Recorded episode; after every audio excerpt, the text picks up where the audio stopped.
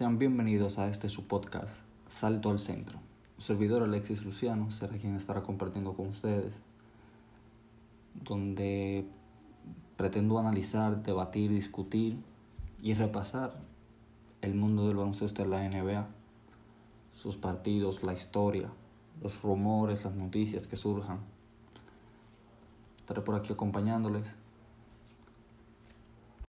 Y bien, para comenzar, quisiera empezar hablando un poco de las épocas de la liga, cómo ha habido cambios, algunos totalmente significativos, cosas notables.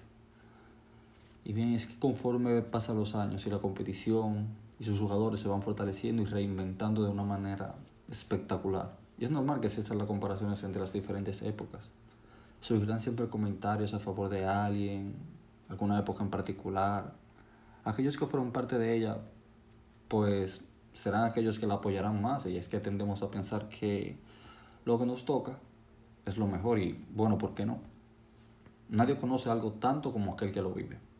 Pero lo cierto es que cada una de las épocas trae consigo algo que la destaca y la NBA eso no, no pasa por alto. La evolución más clara en la actualidad es el tiro de tres puntos algo que caracteriza la década 2010-2020, principalmente hace algunos 6-5 años, 2014-2015 para acá, los tiros de tres han venido en ascenso total. Si no lanzas triples, no estás jugando al baloncesto. Fueron palabras de la leyenda, el Salón de la Fama, Larry Bird, cuando se refería al estilo de juego de hoy día. Si hacemos referencia a esta última década, podemos ver que al inicio de la temporada 2010-2011, la media de tiro de tres puntos era de 18 intentos. Y se anotaban el 6,5 de ellos, siendo anotados con un porcentaje de acierto de 35.8.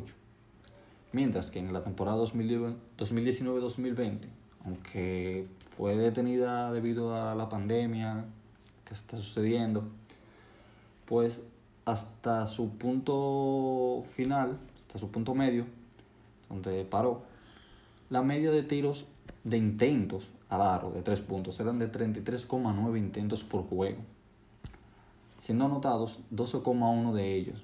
El porcentaje hasta ese entonces 35.7%. La diferencia en intentos y aciertos prácticamente se duplica en su totalidad. Pero vemos como el porcentaje de aciertos se mantiene igual. Y es que aun siendo el triple la opción que está predominando en la actualidad, no todos apoyan este estilo. Pero sin embargo, dicen que es la manera de mantenerse en la batalla al final del día. El entrenador de San Antonio Sports, Greg Popovich, dice odiar esta forma de juego, en la que lo primordial es el tiro de tres puntos, pero él entiende que si no se usa, puede estar en problemas en los partidos. Para mí, no es, no es baloncesto, pero tienes que usarlo. Si no lo utilizas, tienes un gran problema. Es lo que dice Popovich refiriéndose a, este estilo de juego de, de, tres puntos. Y bien, y es que mientras es cierto que, o sea, para encestarla debemos lanzarla. Eso, de eso no, no debe quedar ninguna duda.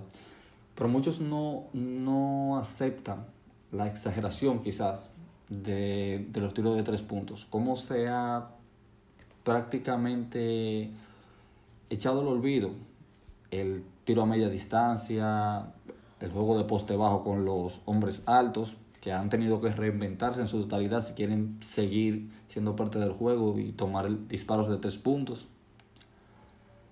Cuando tomamos como referencia equipos que implementan ese tiro de juego rápido y de tres puntos, tenemos que mencionar a los Houston Rockets. Esa temporada 2019-2020 eran el equipo que más triples intentaban, con 44,3 por juego pero también eran los que más anotaban, con 15,4. Ellos cuentan con un estilo de juego muy particular. Se conoce como el small ball. El small ball es donde el pivot no es fundamental en las rotaciones. Se apuesta por un juego rápido donde el tiro a larga distancia es el arma de ataque.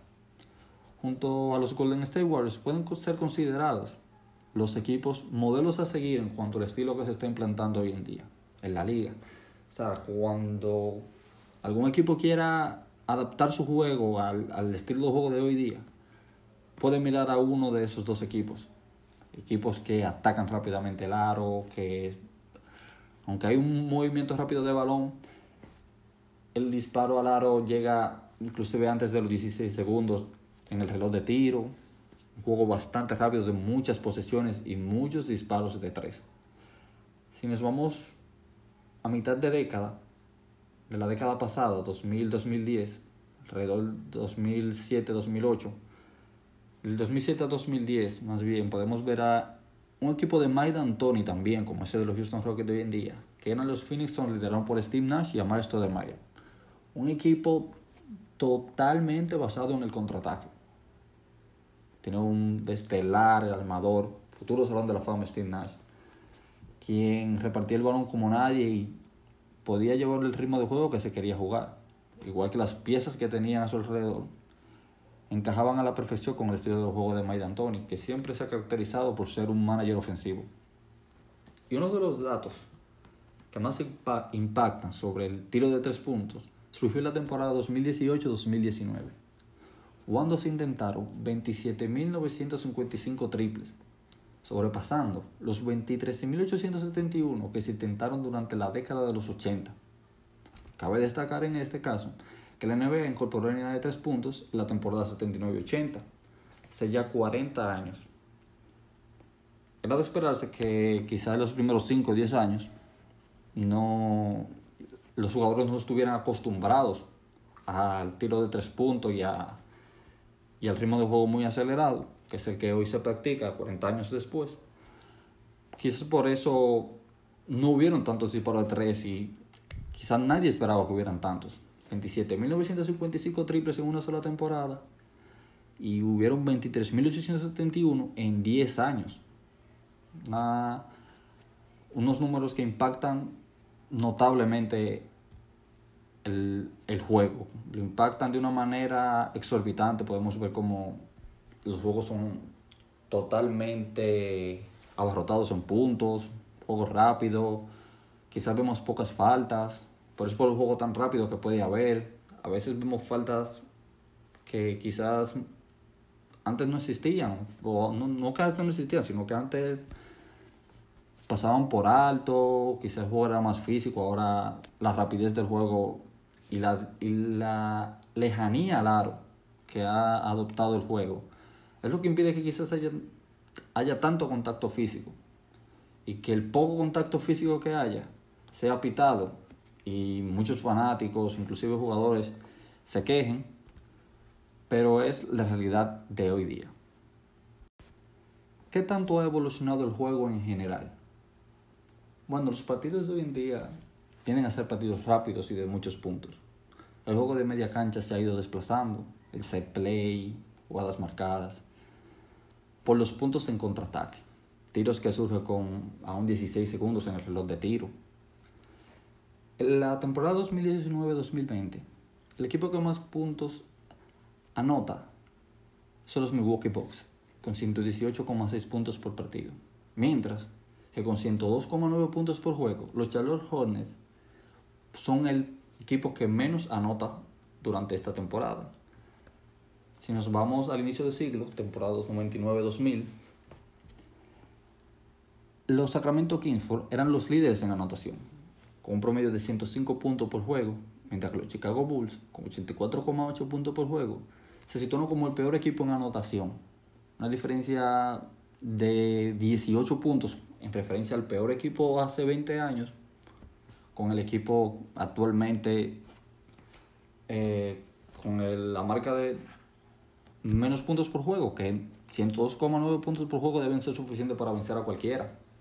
Pero debido al estilo rápido de juego que se implementa hoy día, podemos ver que ya 102 puntos quizás no son suficientes. Sin embargo, si retrocedemos un poco más hasta la temporada 89-90, podemos ver que se puede notar una gran diferencia y algo que quizás pueda llamar la atención. Y es que quizás hace 20 años, el equipo que menos anotaba era anotaba 84 puntos por juego que más anotaba, anotaba 105. 30 años más para atrás, 89-90. Los Golden State Warriors lideraban la liga con 116.3 puntos por juego. Eso es 11 puntos más que los que se promediaban hace 20 años y 10 años más atrás, 10 años más adelante a ellos. Sin embargo, eh, quizás no se esperaba. No, no, cuando uno mira las estadísticas, uno mira los números, no es lo que se espera. espera que quizás los números que se presentan en la temporada 2000 con 105 puntos por juego y 84 como mínimo, sea lo que se espere para los 89-90 y que para la del 2000 se esperen 116 puntos por juego y que ya para esta temporada haya 118.6 y se vaya incrementando. Esto nos deja dicho que, aunque un, se pueda notar quizás un desequilibrio, por llamarlo de alguna manera, es que con el tiempo uno espera que el juego sea de mayor anotación, que sea mucho más rápido. Y al ritmo que van las cosas, podemos esperar eso prácticamente nada e, evitaría que, fuera así el juego, cómo las cosas han ido avanzando, la tecnología, las habilidades de los jugadores, la condición física. Son cosas extraordinarias y que podemos ver en cada generación nueva de, de talentos que entran a la liga, esos jugadores novatos que duran un año en la universidad y vienen a la liga y impactan de una manera exorbitante, algo podemos ver por ejemplo con Zion Williamson ahora, que aunque su impacto en la NCAA no fue no fue tan perdón fue la más el más seguido desde LeBron James en el 2002-2003 que siquiera fue a la universidad fue seguido desde la secundaria y el impacto que creó fue enorme asimismo llega ahora Zion Williamson con habilidades extraordinarias y quién sabe qué nos espera en los próximos 5 o 10 años, la evolución del juego, lo que traiga para nosotros, cómo seguirá este sorprendiéndonos. Y bien, lo cierto es que el juego nunca dejará de sorprendernos. Y esto es lo emocionante del deporte en general. El mundo del deporte siempre irá evolucionando, innovando, creando cosas distintas. Los, mismos jugadores llegan nuevo a la liga y los que ya están tienen que adaptarse a lo que se está implementando para poder seguir. Porque ellos entienden y es lo que todos debemos entender. El juego irá siempre a más. Lo que se espera, que siempre vaya a más. Que los jugadores puedan entretener, puedan adaptarse al estilo de juego, seguir manteniendo el nivel de competición y hacer las cosas mucho, mucho mejores, mucho más atractivas. Que siga llamando fanáticos, siga poniendo en alto el mundo del deporte que es fundamental para la vida de muchísimas personas, cómo les salva la vida, los ayuda, los reinventa totalmente, los ayuda a encontrar un norte, los vuelve líderes, ejemplos, modelos, héroes. Todas esas son cosas que lo que influye el deporte. Y bien con este podcast salto al centro, como le estuve diciendo al inicio, es lo que estaré comentando aquí sobre análisis, estadísticas, debates, discusiones, noticias, rumores que surjan. Y espero puedan acompañarme y puedan aprender tanto como yo en este transcurso. Gracias.